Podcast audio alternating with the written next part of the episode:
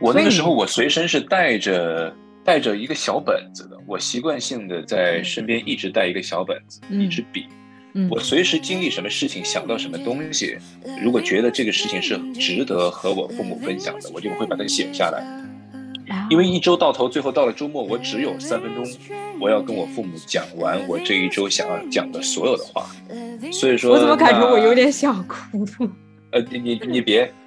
就是能够你想啊他那个画面感太强了，因为我觉得，对，这就是真实的经历啊。作为一个留学生来说，那如果你说着说着激动了，然后两边开始哭或者怎样的话，这个就特别浪费钱。我从来没有见到过那样的纯净的那种眼神，就盯着你看，就是完全目不转睛的。后来我自己也被这样的一个氛围所打动，所以我也越讲越投入，完全是忘我的状态，当然也更忘了时间。我就觉得我脑子里有的一切，我都希望在今天这个场合能够全部讲给你们听。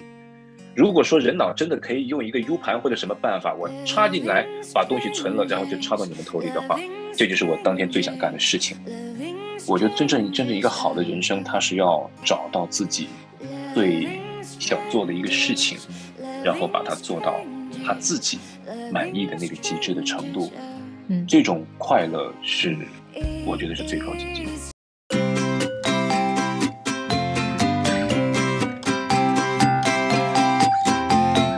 Hello，大家好，欢迎收听我的频道，我是主持人三三。怎么说？就是这一期节目，我觉得也是非常非常特别，因为是和一个老朋友的连线。我和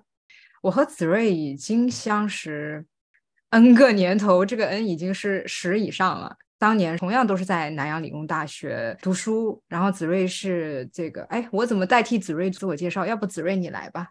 你来做个简单的自我介绍吧。嗯，好的。呃，大家好，我是和三三其实是多年的老朋友了。我们之前在新加坡的南洋理工大学，大家都在那里读书，所以这样认识。呃，我最早是在通过新加坡的一个奖学金计划，叫做 SM One，然后去到了新加坡。那个奖学金计划是让我们从初中毕业，也就是差不多中考结束那个时间点，然后就跨到了新加坡去，然后在新加坡呢再上他们的中学。后来我在新加坡也读本科，本科期间学的是环境工程，然后再毕业，其实我工作了两年时间，那两年是顺着我环境工程这样的一个专业方向，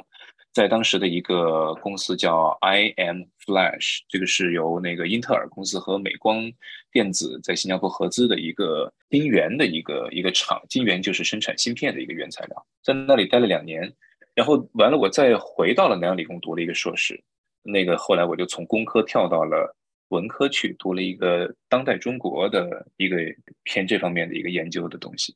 然后再出来我就做国际教育了，在新加坡的国际学校待了一段时间，然后后来回国来，现在在国内的国际学校，地点是在广东这边，也待了一段时间，对，差不多是这样的一个经历。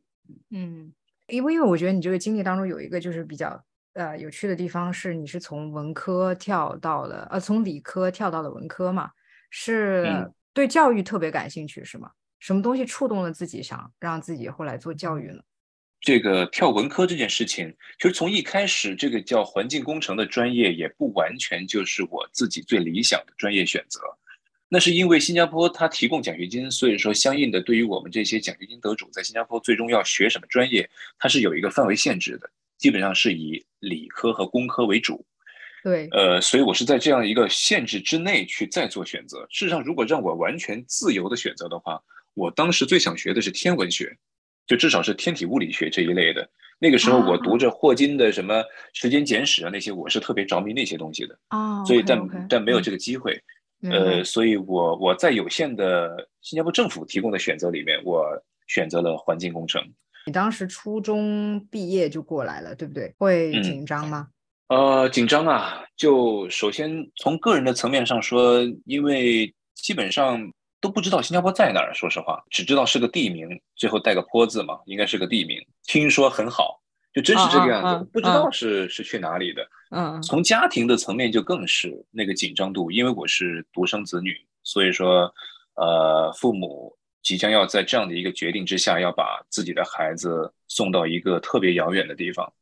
呃，无论这个地方再好，对他们来说都是特别牵挂的嘛，所以对都是挺紧张的。那这个机会是你争取的，还是你家里人帮你争取的，还是都不是？就是最初是新加坡和中国两国政府之间的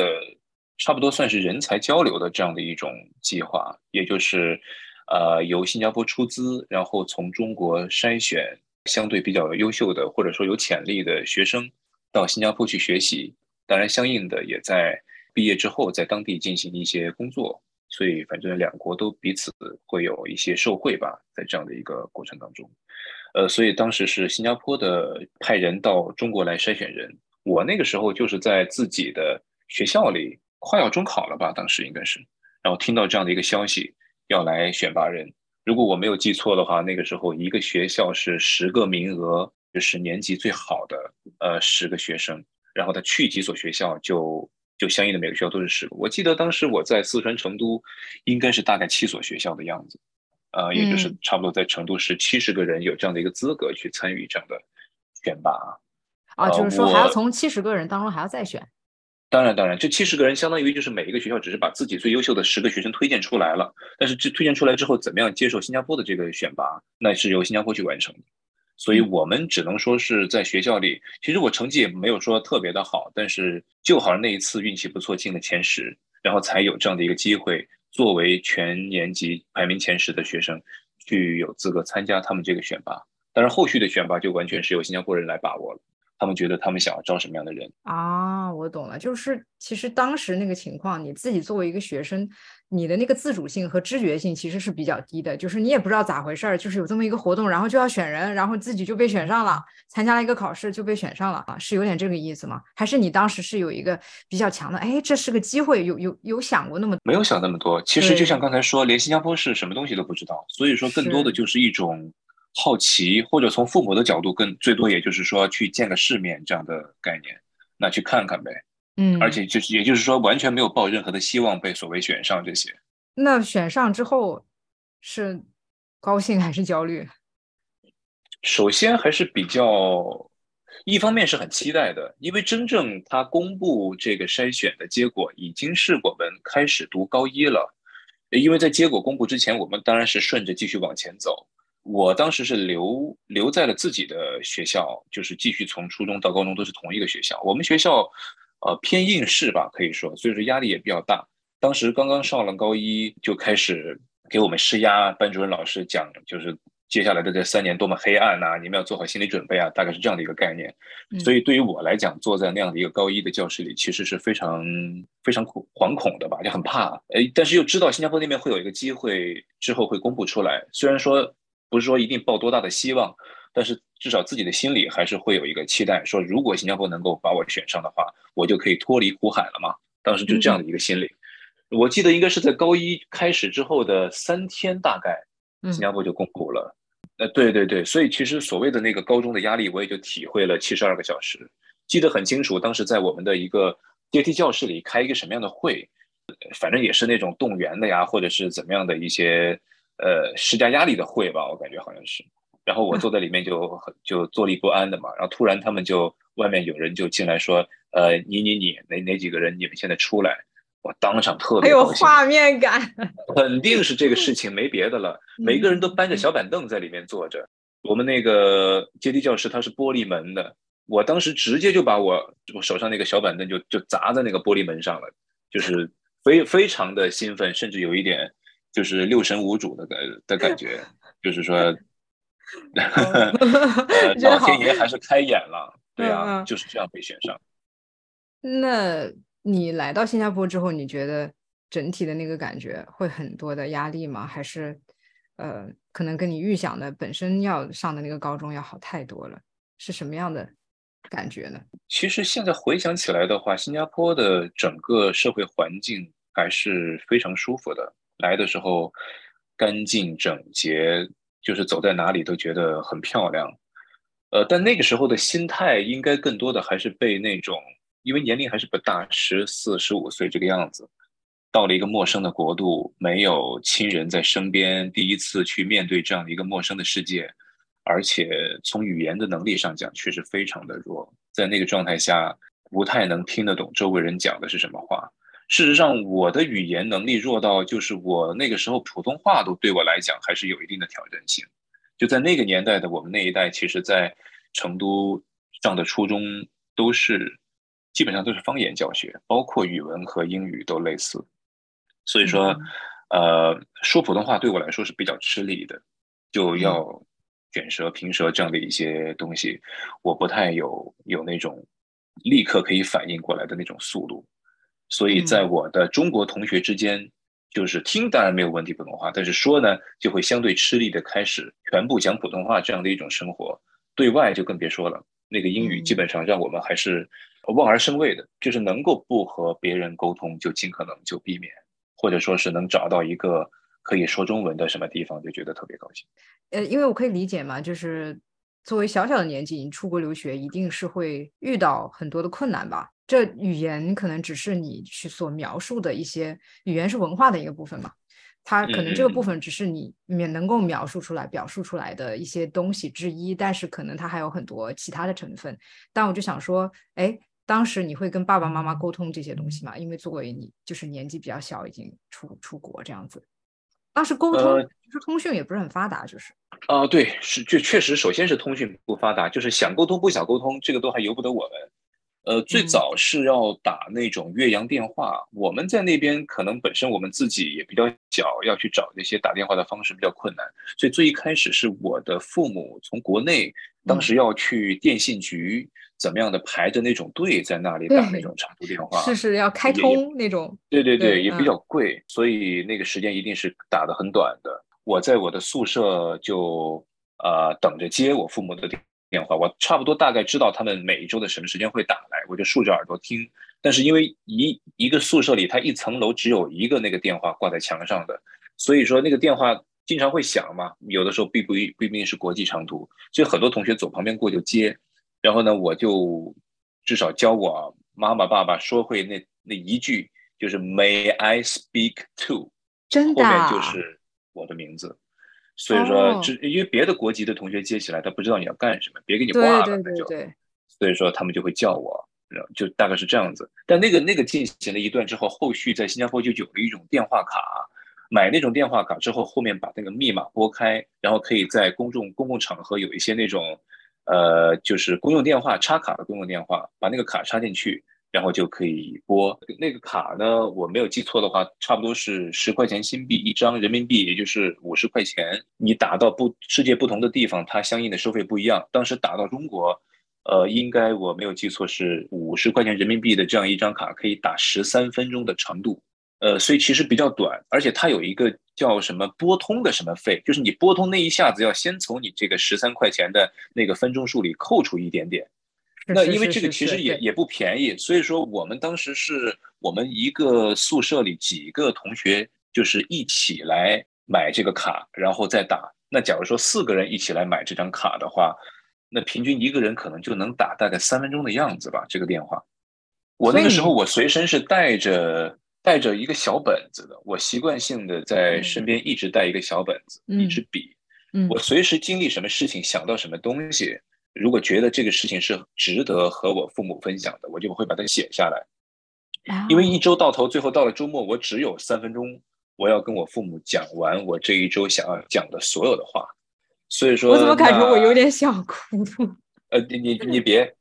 就是能够你想啊，那那个画面感太强了，因为我觉得，对，这就是真实的经历啊。作为一个留学生来说，一百八十秒钟你要讲七天，每天二十四小时经历的东西，而且。就是对于我们，我们也没有出过国，我家里也没有人出过国，所以说在新加坡的很多见闻都是特别有意思的，都觉得特别想让家里人知道，所以呃，每周到了周末，我在拨那个电话之前，我把小本子翻开，那么多页，我可能首首先要进行一些筛选，你不能什么都讲，所以说觉得什么最重要一定要讲，就这个样子，要筛选完之后，差不多组织语言，然后通过那一百八十秒钟。把那个话说完，呃，而且这样的一个细节呢，里面就是说，呃，一般就是把电话拨通，然后确定彼此都能听见，然后我就开始狂说不止。这个是不是太对话？因为你你不能太多的对话，而且确实可能也相彼此都比较思念。那如果你说着说着激动了，然后两边开始哭或者怎样的话，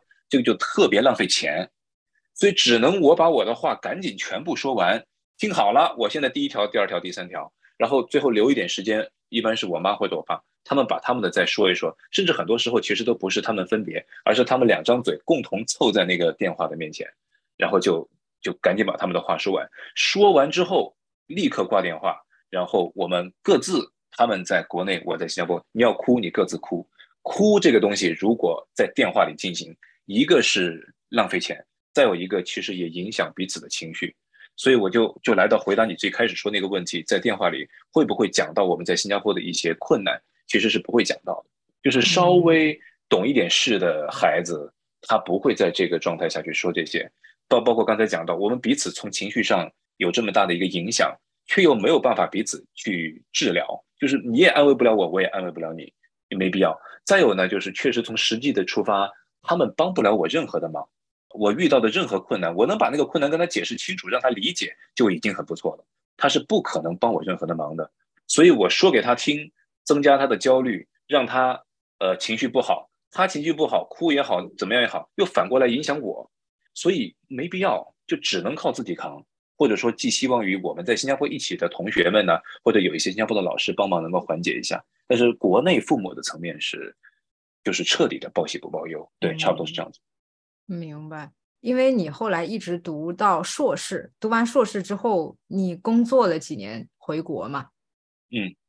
那你觉得那个小小的时候是你成长最多的时候吗？你会这样认为吗？小小的时候是指就是刚刚初中刚过来，克服了所有的那些困难，然后。进入了大学，一路走下来，要比较起来的话，只能说那一段可能走的最艰难，因为确实是在很多能力方面都非常欠缺的状态往前走。你要说成长的话，在每一个阶段其实都有它各自的一些点去收获它的成长。就我觉得不同的人生阶段都有它各自的呃收获吧，只能这么说。读的过程当中还是比较愉快，但是我觉得从我今天回看的这个感觉还是没有那么的理想，就是它没有没有和我完全契合，让我可以呃彻底的发挥我的潜力。所以当然我我所以我本科毕业还没有立刻转方向，我是顺着那个方向去工作了一段。所以说工作一段之后，我又再一次的坚定，觉得我可能真的不适合干这个，是没有那种内在的兴趣。没错。从学习的经验到工作的经验，这两者都给我同样的答案的时候，我觉得差不多了，所以我就开始在看别的硕士。其实读硕士也是一种去转换方向的一个办法。嗯嗯。呃，然后那个时候，对对对，我那个时候在在新加坡已经待了十年以上了吧？因为对母校比较熟悉，所以很自然的又回到南洋理工去看他的那些硕士的项目。当然别的也看了看。后来是南洋理工这个叫做当代中国的这个项目，实在是吸引我。一方面，它让我转了一个非常大的一个弯，到了另外一个文科的社会科学的方向上。另外一点呢，就是我那么久离开了祖国，所以我也特别想要从更严谨的学术的这种角度，花时间深入了解我自己的祖国到底是一个什么样的样子。所以诸多原因吧，这样就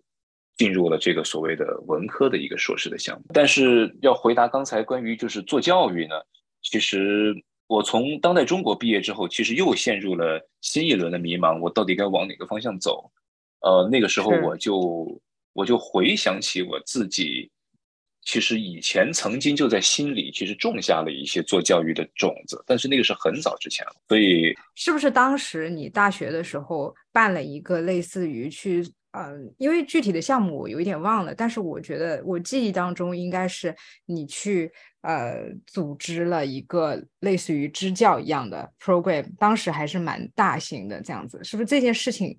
嗯，它算是一个小小的影子，小小的种子啊，让促使你在往教育这个方向发展呢？果然是老朋友，非常的熟悉了解。就确实是，呃，这件事情推动很大，不能说它是就唯一的一个推动，但是确实影影响比较大。我简单讲一下这个事情吧。呃，二零零八年，在我自己的家乡四川嘛，发生这样的一个地震。那个时候我是读大二，然后其实也是史，应该可以说是史无前例的。其实，在那个时候，在国外已经生活了挺长时间，也相对慢慢的开始熟悉起来，生活也变得更。顺遂，更有更更更能够找到那种感觉。所以说，突然一下国内发生的一个事情，就把自己的心就提起来了，那种感觉特别的，甚至有一点意外。我就没有想到一个新闻在能够让我产生这么大的一个震动。当然，这件事情呃确实是非常的大，它带来这么大的一个呃。死伤啊，或者是损失，呃，但是就是这种和家乡的情节，有的时候可能不会经历某个事情的话，你不会呃意识得到，呃，所以那一下我就彻底心就揪起来了。呃，五月十二号，其实五月初在南理工大学是考期末考试的时间，所以那一段我其实是比较状态不好的，就就复习或者是考试这些都不是特别能够有那种。呃，很平静的一个心态是那个时候网络也没有那么发达，我印象中就是看这个新浪网的，嗯嗯，呃，它的首页，它首页上会更新这个地震相关的一些数据，包括啊伤亡人数啊什么这些，就时时刻刻盯着那个电脑屏幕去看那个东西，也不知道自己盯着它是为什么，要刷新一下，就我忘了是自动刷新还是它会刷新，然后呢就看着它又变了又变了，然后心里又又进一步的紧张，就是这样子，直到我。考完试之后，我觉得不行，我可能真的要回成都去。其实我也并不知道我回去能帮什么忙，但是就在那个状态之下，我就我就考完试，我立刻就回成都了。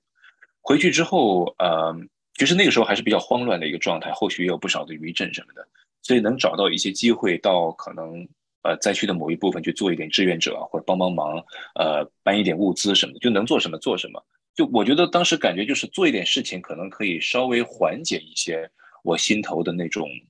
那种压抑，或者说是对于就是很急切的想要做一点事情的这种冲动。那个时候我整个暑假差不多就是在那样的一个状态当中，在成都度过，做一点事，然后继续关注着这个事情的发展。但毕竟是一个特别大的地震，所以说我觉得对于整个地区，包括整个国家来讲，都需要很长一个一个一个状态去把它。恢复过来，或者是从里面去走出来，所以第一年其实我做的事不多。然后到了第二年，二零零九年，那个是四川大地震的一周年纪念。那一年正好我是大三，然后我做了我们学院的学生会主席，所以在那样的一个状态下，我就就手边会有一些机会，或者说是一些资源，认识一些人，然后也有了一些做活动的一些经验。这些东西凑在一起，让我看到了一种可能性。就是说，这个一周年的时候，我们能不能做一点事情，去到给给自己家乡的这个人民吧？另外一个小的一个一个细节呢，就是我大三的下半学期是实习的，我们叫 IA，那个 Industrial Attachment，对对对对对。呃，然后在那个 IA 呢，我当时正好去呃打工的那个机构吧，其实就是我们南大自己校内的一个呃研究机构，它。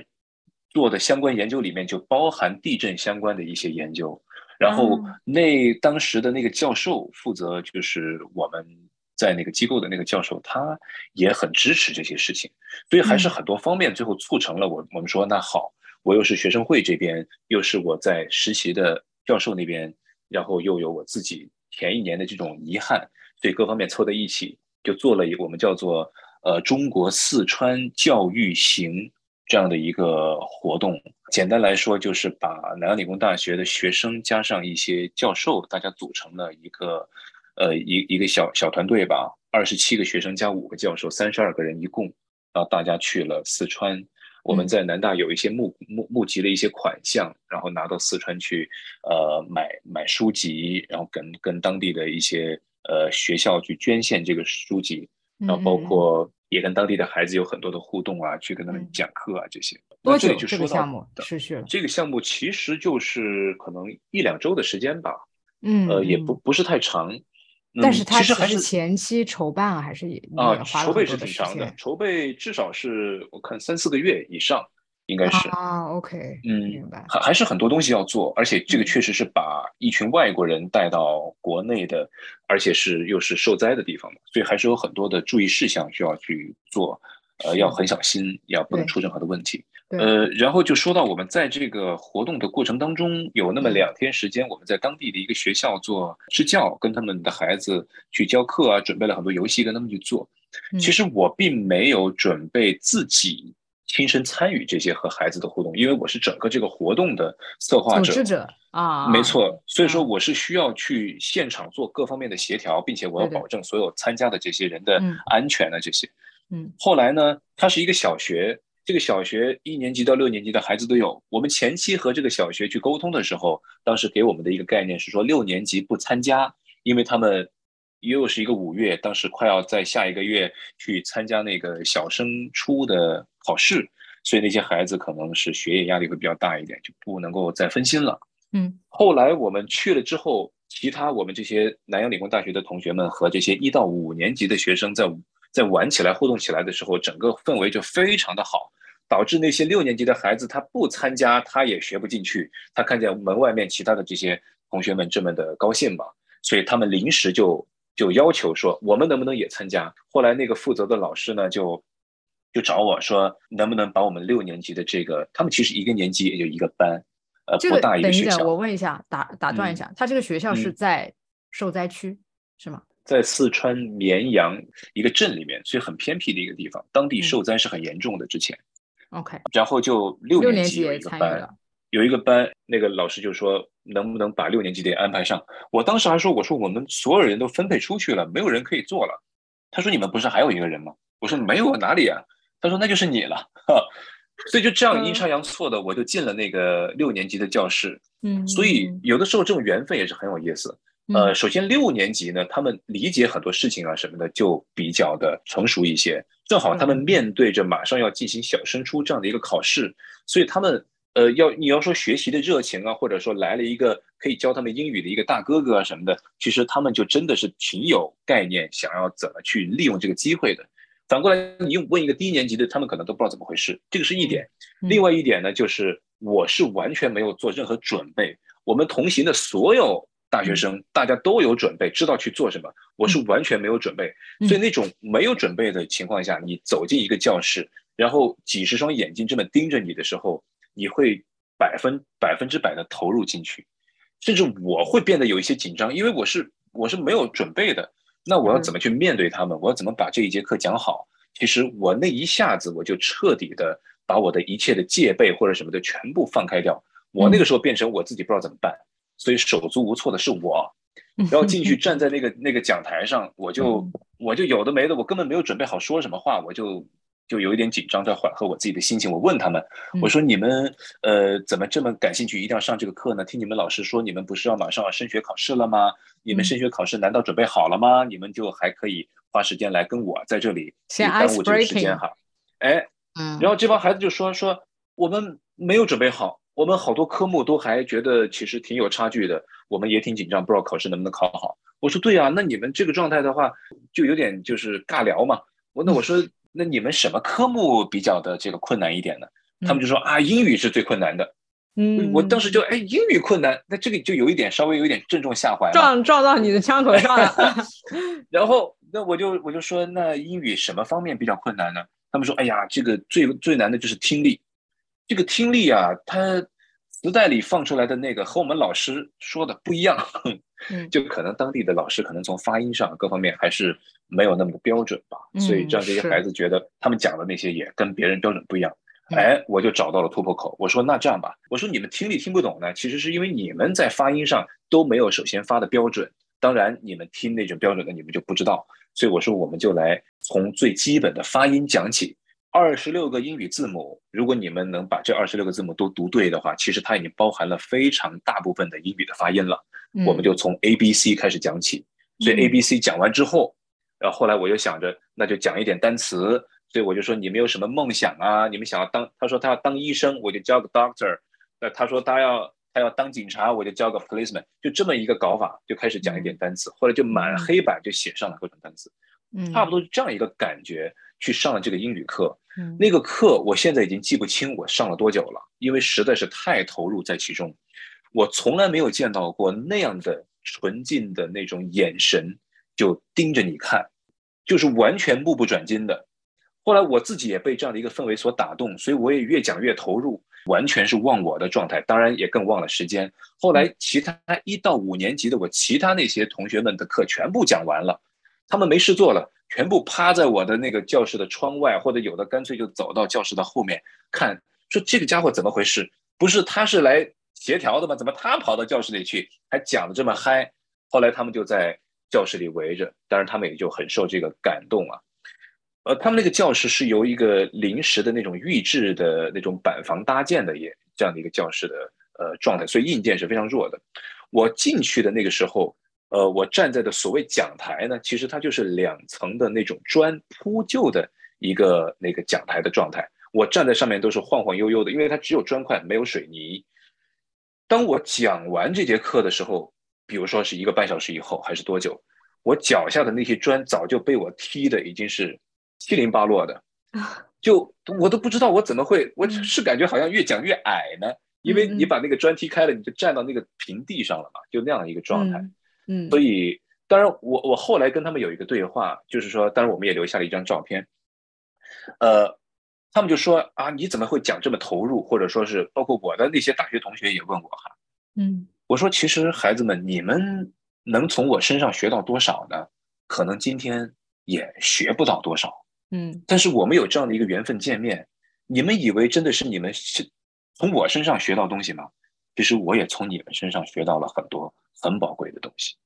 所以从这个角度讲，我也不在乎我今天能够讲多少东西给你。但是你要问我最真实的想法，我就觉得我脑子里有的一切，我都希望在今天这个场合能够全部讲给你们听。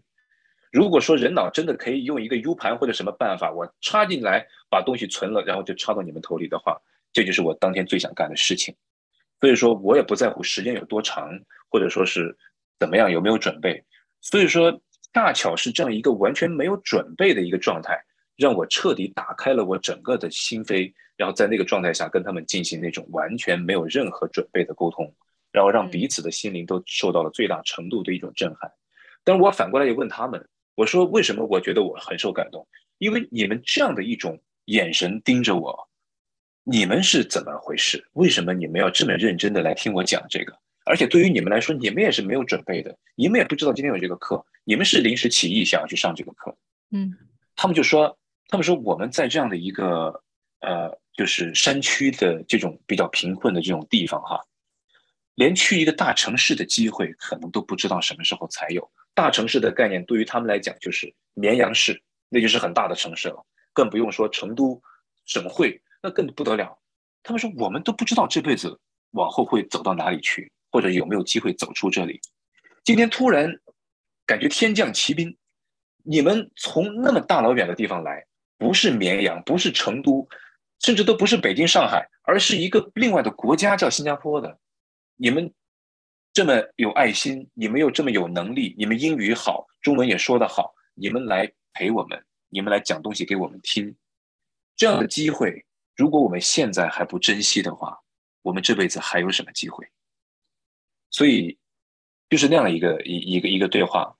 所以后来我最后讲一个细节，我们我深受触动之后，我还是要回归到我自己作为组织者的这样一个角色。所以我们在我们的我们的第二天的行程结束了，我就赶大家就走。我说赶紧吧，因为那个校园还是比较的，我不熟悉那个校园，所以我怕有人藏在哪里哪里。大巴车上没有坐坐够人，最后我就上了，我最后上了大巴车，我就数人，我要负责去清点人数的。清点完一圈，我说：“哎，好像还有人，你们等着。”然后大家坐在车上等着，我又下车到校园里去逛，去找人。但这个“找人”两个字，我打一个引号。其实我当时在车上已经数够了人了，我舍不得离开这个地方，我想再看一眼。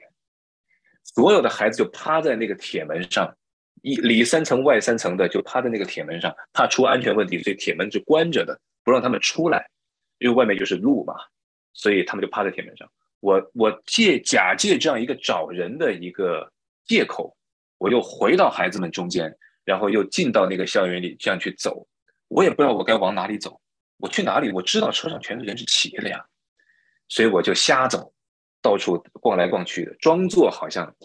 没事的样子。然后我后来又回到车上，我说：“哎，抱歉，刚才数错了。”但是大家都理解，因为我。那我多数一遍有什么错呢？那万一真的是有人漏掉怎么办？所以我用这样的一个极特殊的方式，给我自己留下了最后的一份仪式感，在那个学校。然后这样离开了。所以你就可以想象这样的一个经历对一个人的改变是多大。所以，当然我后来在大学里，其实很多留学生都会有类似的经历，去上一点什么汉语课呀，或者怎么样的，去当个什么小家教啊，这种事情也有，那也是教书的体验。而且那些呢，也多少会让我感觉，哪怕是一对一的一个课，那孩子也挺喜欢，觉得这个老师不错。所以我从这个侧面也感觉到，可能自己当老师还是有一点点这样的天分吧，或者说就是还还行。嗯，呃，所以后面又就更加强了这样做这些事情的一个一个信心。但是源头就是在四川的那一次，就是这样子。所以真这这就回答了做教育。所以后来我就讲回到我从当代中国这样一个硕士毕业之后，嗯其实你听这个这个这个叫什么硕士项目的名字，你也可以大概感觉到这个是一个什么都研究的东西。当代中国的概念有多大呀？所以意思就是你毕业之后是什么样一个对口的工作嘛？其实不好说什么对你的口，什么东西都可能可以做一做，只要跟中国相关的可能。嗯嗯。那我后来我就觉得那好吧，那可能就真的该去当老师了。然后我就想尽办法的开始了我正式当老师的这个职业的生涯的新的一个篇章吧，算是，对，差不多是这样子。所以我看就是因为我听的也是非常非常动容，嗯，那我觉得你后来当老师其实是有一些带着那种那一次经历之后的一种使命感去做这个事情。嗯，当然，当然，当然，当然，当然。OK，后来是在新加坡也做过两年的教育，对吗？然后。回国继续做，我看差不多，差不多，对对对，正式的在国际学校是做了两年左右吧，然后再回了国。对，差异大吗？还有回国能适应吗？嗯，差异其实体系上来讲不大。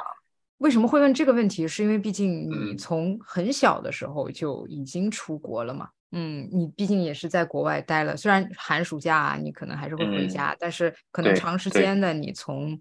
就是整个人的经历啊，或者是文化的那种认同感啊，一种适应感等等，从初中到工作了好几年之后的那个状态之后，已经形成了一个青年时期的一个自我嘛。那现在你回去的话，其实回国这件事情本身，可能它又是一个文化上的冲击了，因为你已经。叫 a culture 的，就是被这边的文化给同化了之后，那现在你要再回去，你会觉得有一些差异，然后有一些会不适应，嗯的地方吗？嗯，我觉得光从工作的角度上来讲，其实还是挺接近的，都是国际教育领域的东西，也都是学校的环境，差异不会那么的大。但是如果说从生活，从整个就是外界的环境来讲，那当然是一个挺大的冲击。对，这个是这个是不太一样的。嗯嗯，毕竟在新加坡长期生活了那么多年，所以回国来，而且因为回国我并没有回到我自己的家乡，我是到了广东，所以说其实文化上讲又有另外一层的这种不一样，甚至包括语言，因为广东话在这里应该是更主要的一个沟通的呃语言吧。所以这些来讲都是差异，对。那你会觉得现在适应的更好吗？因为你更成熟了，你有小的时候经历过那种去到其他的文化地域的那种经验啊。对，那当然，那当然，就就现在更成熟了。没错，没错。因为我我我理解你的比较是说，呃，第一次是从成都到了新加坡那样的一个适应的过程，第二个是从新加坡回回来，但是到广东这样一个，那当然，那当然，因为人的这个年龄和各方面是完全对不一样的。刚才讲的是他们的差异。还有教育系统的一些差异是吗？对，其实其实也都嗯也都有教育系统呢。呃，从国际教育的角度讲，可能差异没有那么大，就最多就是课程体系的不一样啊这些。那在新加坡的那个学校，它它是一个 IB 学校，所以主要是做那一套是。但在呃国内这边现在是做的是 A Level 和 AP 这两个，呃一个一个英国的一个美国的，所以说就这些是具体的技术上的差异。啊，呃，那更多的要说在学校层面的话，因为我现在在国内的这个国际学校，它严格来说并不是一个国际学校，它是在一个更大范围的一个私立学校当中的一个国际部，嗯，呃，所以说在工作上会有很多千丝万缕的联系和这个学校里的其他的这些我们叫学部的部门，比如说小学部、初中部，呃，也包括像它这里还有幼儿园。我在这样一个大的校园里，我会跟这些其他的学部都会有各种层面的接触。那这些是在一个相对独立的国际学校里是不会感受到的。啊，所以，呃，这对这个差异，但这个差异，你说和新加坡和中国之间的差异有多大呢？我我觉得可能也不完全，就像在中国，职业对对对，就不同的公司类似于这种对对对差异，对对对对是这样子，是这样子。那你在成长过程中，因为我刚刚开头的时候有问你一个问题，就是成长最多的一个阶段，然后你认为是在不同的阶段有不同的成长，呃，我就想要听一听最深刻的，可能就是那一次大学的那一次，可以这样讲吗？哦，这个还就不一样了，我觉得。对，那个那个只能回答就是为什么做教育。对，嗯，那我我想问的是，整个的过程中，你觉得你自己成长最大的那个契机，那个时候是让我猜测一下，会不会是从？理科到文科，一个自我的认知到一个一定的程度，然后去做一个真正的决定，而改变自己人生轨迹的这么一个转折点，是你所谓的成长最多，或者是一个对你来说是一个比较 impactful 的那种 moment。在在我看来，我觉得那一个点，它不仅仅是说我换个 job 这样子的，嗯，那个点其实是你已经从内心看完自己之后，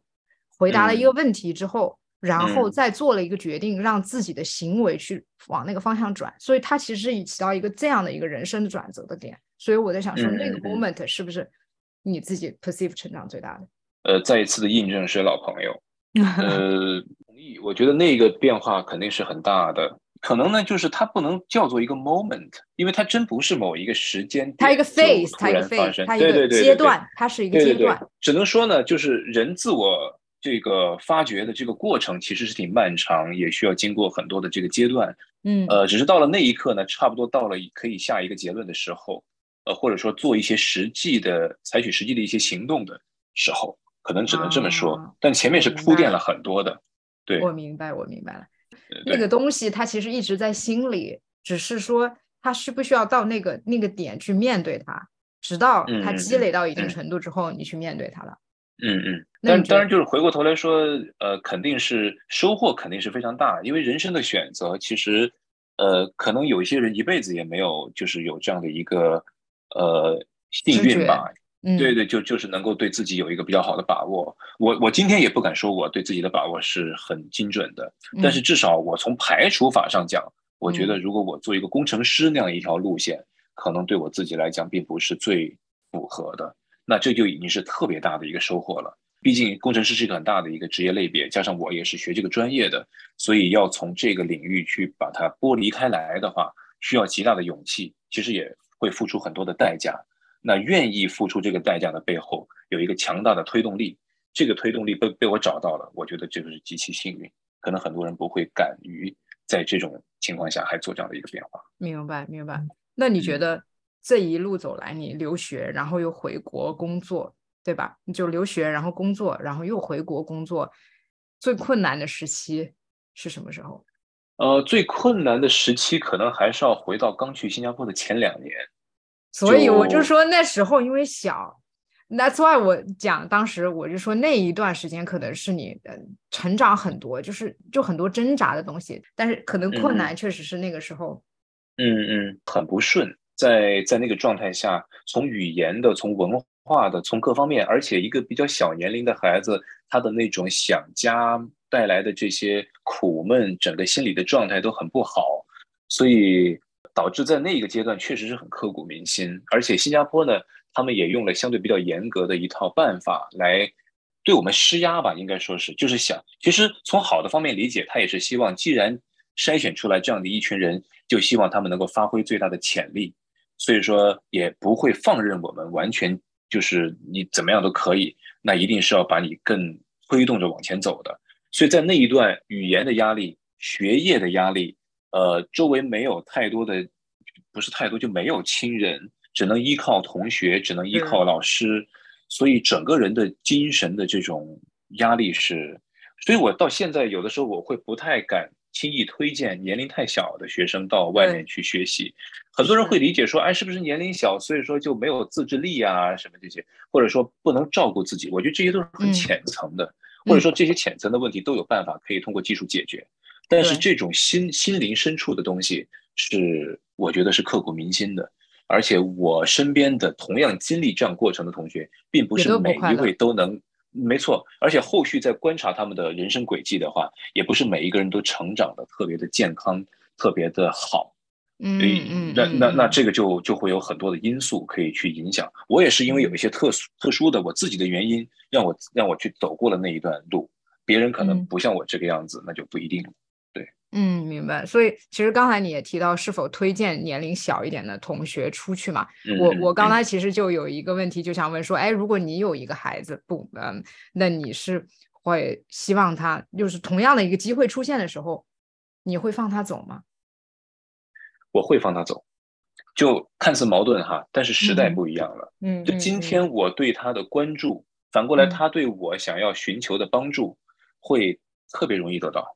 他不用像我一样的打那个一百八十秒的电话，不用拿一个本子、拿一支笔在路上这么去记，所以呃，他的心理压力会小很多。呃，或者说从我作为父亲的层面，我会有信心，哪怕是远程的方式给他提供。我当年是完全是想都想象不到的一些帮助，我就觉得，如果他有这样的机会，我会让他走。明白，你你的意思就是时代不同了，那那种联系、那种沟通变得更加的方便了。当然，所以你觉得，如果当年你有无线的电话打给你的父母，你会更好？会好很多，会好很多，不会那么孤独，不会那么你只能自己去想办法。嗯嗯，OK。没有，我我犹豫了一下，是因为我可能也会怀疑，但是我并不确定。我觉得从某种意义上，我会承认你说的这个沟通上面的那些东西会变得更加的丰富，但是内心的那一种连接和需求，它是否底层的东西它是否改变，而这种随着外部的物质的东西的给予，是否能够满足，或者是说，嗯，真正的去满足这种情感的需求和交流。我我还是会打一个问号，我是这种意思，或者说他可能也是因人而异的，也看到你的就是提供的支持，比如说他的现在有那些陪读妈妈，妈妈也过去了，那可能就不一样，那他的其实整个成长的轨迹也会不一样，因为你可能是自己克服了很多的困难，他的那种独立性、自主性，同样有很深层次的痛苦。那另外一个妈妈是压在旁边的这种状况下，是否他还会有同样的独立性、自主性，还是？他会觉得更不快乐，或者他本来期待的是自己的一个完全出去，所以我就是说，虽然那个外部的物质变得更加丰富了，更加的这种好了，按道理来讲，就是 theoretically speaking，它应该是会变好了的。呃，但是我在想，就是整个从一个系统的角度来讲，嗯，是否其实我会会保持一个怀疑的态度吧，就是这个意思。但是我觉得它没有一个 concrete 的。answer 没有一个具体的答案。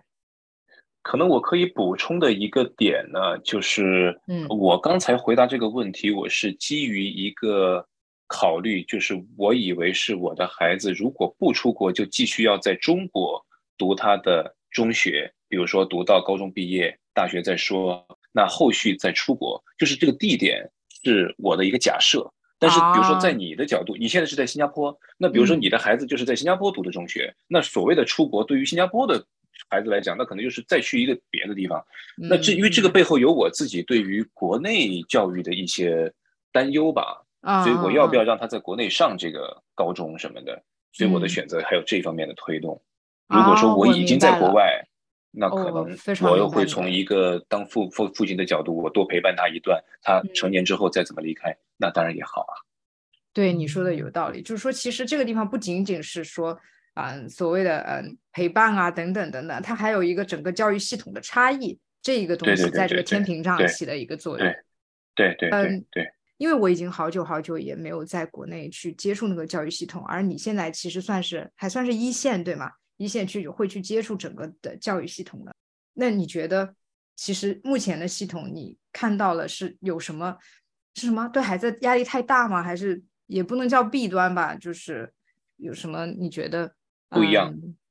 对对，比较不一样，或者说你觉得可能可以改进的地方？我我觉得是这样，就是其实国内的基础教育也有它非常有优势的地方。呃，这么多年来也一直在国际上也是广受承认的，包括我们国家的这些孩子走到很多的竞技舞台上的这种表现也是有目共睹。呃，我自己感觉呢，就是呃，可能是我自己的价值观吧，就是因为国内有一个很逃不开的现实，就是人多。呃，所以说它导致这个竞争就很激烈。不是说我们自己一定要多么想去竞争，你处在这个环境里，你被逼一定要去面对这个现实。嗯，所以说，呃，竞争有好的，有的时候竞争过头了呢，也会就是可能从我的角度讲，我可能比如说我不希望我的孩子那么的在一个压力之下去成长，或者说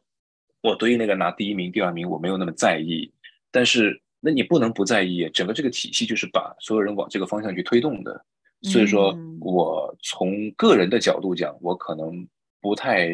希望我的孩子去过早的去去接受这样的一些东西。呃，但是换一个地方，他完全可以避免这些。所以说，那我觉得还不如换。当然，我也知道，这基于我自己搞出国留学，包括国际教育这些，我也理解这个背后呢，很多，比如说钱，这就成了最大的一个阻碍。很多人会说，我们也知道出国好，但是我没钱，所以这个也有条件的束缚。总之，就是从我我个人的层面呢，呃，如果我有这个条件，那我可能我不太希望我的孩子能够，呃，就就是一定要去去接受这样的一种压力的这种生活的环境。呃，当然从一个我我抛开来，我不是我自己的层面，我只是去公公平的去评价这个体系的话，我觉得它有利有弊，那就看各自家庭的情况、他的想法、他的财力、他的。各方面考虑吧，那就各有各的答案了。嗯，是不是可以讲说，从某种意义上说，它的评价体系还是偏单一了呢？呃，这个是一定的，就是还是回到刚才人多。呃，无论我们看每一年的中考、高考，还是任何这样的一些选拔的这个过程，你都会看到这么大的一个数字，十万、百万、千万的这些人，他要经过这样的一个一个机制，最后被被选拔。所以从现实的角度讲，就只能相对单一的去看每一个人的情况，他才能做得到。你无论是中考还是高考，都是那三个数字所组成的一个分数。那你到底是考一个五百四十分，还是考一个四百五十分？这个就基本上决定了你很大的一个命运。那我们觉得啊，这个多么的不好。但是就哪怕为了得出这三个数字，都已经是多大的人力物力要组织考试，然后要怎样，而且还要保证一个公平的问题。所以说我特别理解，在这样的国家，你你还有什么好说的呢？他也做到这一步已经很不错了，他至少保证公平了，至少保证无论你是在什么样的一个呃一个地区，你都可以相应的获得一个呃往上爬的一个机会，或者说你可以去到一个更好的大学的一个，你只要够努力，我觉得已经做得很好。呃，但是如果要真的比较国际和国内的体系的差异的话，那这里我可以举一些比较典型的一些点供参考，比如说在国内。我们叫做一考定终身，就是他一次性的把这个考试考完，然后你就被决定了。但是我们知道，一个人在考试这样的一个状态下的发挥是有很多不定因素的。他可能今天头疼，他可能这肚子痛，他怎么样的，他就发挥不好。但我们在国内，我们会说，那谁让你，你你都知道明天要高考，你怎么会吃坏肚子呢？或者怎样？但是这个背后确实就有，他确实是很优秀啊，他就是吃坏肚子了，他就是考砸了。那在我们这样的一个体系里，那就对不住了，那就只能，只能说，那你就不够优秀，至少你没有优秀到保证你自己在高考前不吃坏肚子，那就只能这么说。但是在国外，因为它有更全面的一个评价的机制，或者说它可以，呃，像比如考试吧，国际化的考试往往都是可以一年多次考试的。然后，那你这样的话，你在一个高中阶段，你差不多学好一门，你可以考一门。你像我我们。不管是 AP 啊、A Level 啊这些考试，都有一个挺大的灵活度。这次考不好，你可以下次再来。那这样的一个办法，就保证他可以真真实实的发挥他最大的潜力，考出那个最高的分数。你的分数是今年考出来的没关系，我的分数是明年考出来也没关系。总之都是我们各自最好的一个发挥，我们再比较，这个就挺能说明问题，他俩到底谁厉害？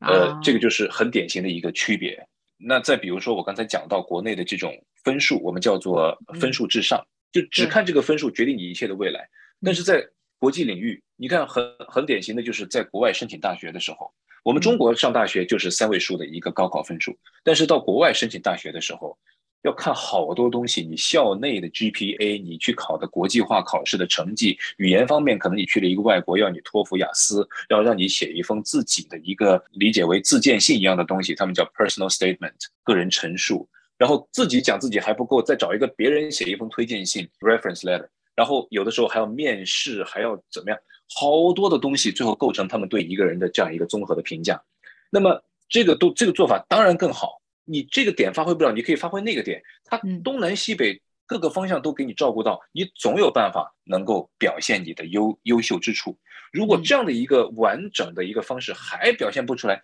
那就说明你不优秀嘛，那就那就完了吧。嗯，但是这样一套评价机制放到国内，排着长队，每一个人要做这么多的事情，做首先就很困难，那谁去读所有的这些个人陈述、推荐信是吧？那天呐，那这个。我们哪里可以实现高考之后这两三个星期出分数啊？大很多。那当然，那当然，这就是完全不可想象的。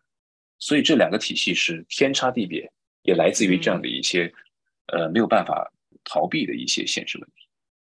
明白。哎，我就是突然我就听你讲这个教育系统的差异这些东西的时候，我我其实有一个问题想要问你，因为现在嗯。就是大家都挺流行叫鸡娃，你懂的，你搞教育你肯定懂。然后你正好是专门搞教育的，我就想问问你，就是你对鸡娃是怎么看的？就是或者说，如果你有孩子，你会去激他吗？我还真得问你，确定一下这个定义，鸡娃到底怎么定义啊？我我的理解就是说，嗯，让孩子，比如说。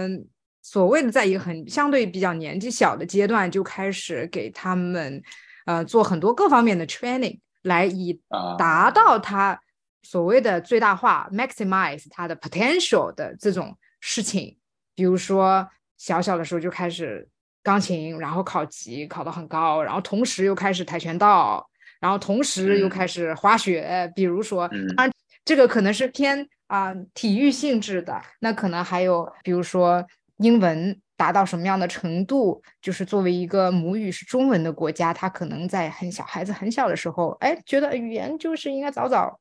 去提升，然后给他看很多所谓国外的绘本。小小的时候念，嗯，什么三年级还是二年级就可以《哈利波特》给读出来，就是这种，大家就是拼命的把教育的资源堆积在孩子身上去去发展他们。对，嗯嗯。正好逮到一个搞教育的，就问一问。但其实我觉得啊，这个跟搞教育还真不就完全有多大关系。嗯，因为你看全国这么多的父母，他们也都非常有自己的想法。嗯，所以说我可能还是只能分享我相对个人的一个一个想法。对，或者说最多就是我自己所在学校我们的一些一些考虑吧。对，呃，我觉得人生是一个很长的一个过程。嗯，所以说一个人的成长。在这个很长的过程当中，它是要有一个节奏的。我们所谓的刚才讲什么 maximize potential 这样跟我想的一样。其实我可能要提出一些反对的声音，就是什么叫做 potential？因为刚才我们讲到的这些内容，嗯，他学钢琴、学跆拳道，呃，学编程，就是现在比较火热的这些东西。是。在我看来，这些都是技能。就是 skills，啊，那技能这个东西呢，其实它就是你只要花时间，你就可以把它慢慢学起来。但是从我个人的角度讲，我认为最高境界的教育不是让每一个人都拥有技能。呃，以前我很早的时候，我记得我看过某一本书上讲的话吧，实在记不清是是是是谁说的了，说人的。这个小孩子啊，他的头脑不是一个有待填满的容器，而应该是一个有待点燃的火把吧，大概是这样的一个意思。就是这个是我坚信的。就人生如果要达到真正的幸福或者是快乐，成功这个词有一点太功利，一般我也不想，我也不太用它。就是至少获得你比较满意的一个人生状态吧。嗯，我觉得并不是说。就一定要去学多少技能啊，或者是挣多少钱呐，或者怎样？我觉得真正真正一个好的人生，他是要找到自己最想做的一个事情，然后把它做到他自己满意的那个极致的程度，嗯，这种快乐是我觉得是最高境界。当然，很多人会没有这样的一个机会能做到啊。但这个我可以说一个词吗？你说，意义感就是人生的哦，就是那个那个做，对对对，没错没错没错，有一点这个，哎，是是是，哎，你看这个，这说英语还懂点儿。嗯，对，所以呃，这个呢，其实就和很多这个乔布斯的那些观念其实挺像的，就是人生到底要追求什么，或者苹果公司到底要做什么。嗯，当然，我个人也是也是小小的一个苹果的粉丝。嗯，就是所以所以说，我会比较认同这样的观念。我可以举一个例子来讲，就从我们自己学校的这些学生当中，当然我们已经是以非常多年的时间了，在这个学校里有有很多届的毕业生。那其中有那么一次一届有一个有一个学生吧，他来我们学校的时候，你说他成绩有多优秀什么的，也不能这么说。但是呢，他就特别对生物感兴趣，特别是对植物感兴趣。他之所以来我们学校读书，有其中一个原因，是因为我们学校很大，里面的植物很多，我们所谓山水 校园，所以他觉得在这里可以找到他自己的一份乐趣。但是因为他的这个呃，可能学习成绩到了后面，包括生物啊什么这些方面，他也比较的有优势吧，所以确实学的不错。后来他就申请能不能呃。让我到学校外面的这些后面的山上走一走啊，到什么树下去坐一坐啊，到处去跟他的这个植物去接触。其实从我们学生管理的角度讲，我们是比较惧怕这样的申请的，因为他离开我们的视线，到一个自然的环境当中，那发生意外，我们是要负全责的。对，所以做教育者在这个时候是需要做一个艰难的决定：你是要怕担责，还是你看到这个学生在这一块他有这样的一个。梦想，或者说他就想要做这方面的事情，你去支持他。所以我们后来的决定是支持他，他就去，好感动。他就去呢，这个孩子就真的是找到了天堂。我说的天堂有两个层面，一个是刚才讲到的这个学校的职务确实多，第二个层面就是这个学校的这些老师，我们会无条件的这样去支持他。这个换一个同样这么多树的学校，可能老师不支持他也不行。对，所以说这个是天堂中的天堂。他就在我们这里读书的这几年当中，他走遍了这个校园的很多的角落。当然，我们也给他做一些指导，跟他讲，其实你可以去用什么方式去做记录。他自己也很有想法。嗯。然后我们学校有五百亩的地，这个是相当大的一个面积。他最后在毕业前，他拿出来了一份让我特别惊讶的一份东西。他说：“这个东西呢，算是一份。”给母校的一份礼物回馈，也算是对我自己这一段高中生涯的一个交代。他写了一本书，这本书就是我们学校校名在前面，什么什么学校植物图鉴。他把这个学校里他能找到的所有植物，全部依次的用他自己的相机拍下一张照片，然后通过他自己的知识库去找到这个植物叫什么名字，中文名、拉丁语。就都有，然后写一些介绍文字，然后他在他为了增加整本书的这个可读性，他还找其他语文更好的一些同学写一些小的小段小段的文章穿插在当中，一本相当厚的一本书，他我们最后他用铜版纸的方式印刷出来，好棒，呃，然后对，呃，就是这样的一个一个例子。当然，未来这个人会不会变成植物学家或者怎么样，我不清楚。其实也不必要去想那么多。对，他在我们这里学习的这个过程就已经获得了他人生极大的一个丰富。当然，如果要交代一下后续的话，我现在知道的，他在英国的某大学继续就读着，他又开始在那个大学里去拍人家的这些植物。我在开玩笑说，是不是大学本科毕业还得给那个大学也送一本 英纯英文版的什么出来？所以就会看得到，其实你说这些东西有多大的作用，或者说我们从功利的角度，他获得了什么技能吗？他能够拿这些东西未来换取一份能够给他多高工资的工作吗？嗯，我们都无法去做这样的结论。但是我会说，我很羡慕他这样的人生，我也觉得这样的人生是最高的境界。我很喜欢这个干这个状态。所以这个，所以我才说，呃，你说我是做教育的，因此有多么有有资格回答这个问题？我反而觉得他真的是很个人。就我说的这一番话，也是代表我自己，而不是说，呃，你换一个同样做教育的教育工作者，很可能给你完全不一样的答案，这个也不意外。嗯，所以就看大家怎么想。对，明白，挺挺有触动的，因为我自己个人也是非常同意你的观点，我不觉得世俗定义的那个成功就是所谓的成功，人生还是在于它的多多元性和丰富性。是啊，是是是，并不要以一个单一的标准去衡量自己，更不要用它去衡量自己的孩子。对对，是的，对。好，先聊这么多，非常感谢子睿跟我抽时间做这么多的分享，然后讲了这么多，让我都非常。已经数次泪目的故事哦，我也非常期待。如果能够，我们下一次再继续聊，比如说再聊一聊教育的问题，再聊一聊其他你的经历的问题，好吗？没问题。我也非常感谢三三今天对我的邀请，很荣幸能够来到他的节目，和大家分享一点点我的这些呃小故事。呃，说的观点不一定正确，也希望大家多批评指正。呃，但是很很有幸吧，能够在这样的一个特殊的空间和大家做这样的一份交流，呃，也很期待，如果未来还有机会的话，再继续和大家去聊我们的故事嘛。嗯嗯，谢谢子睿。好，那我们这期节目都就到这里，拜拜，拜拜。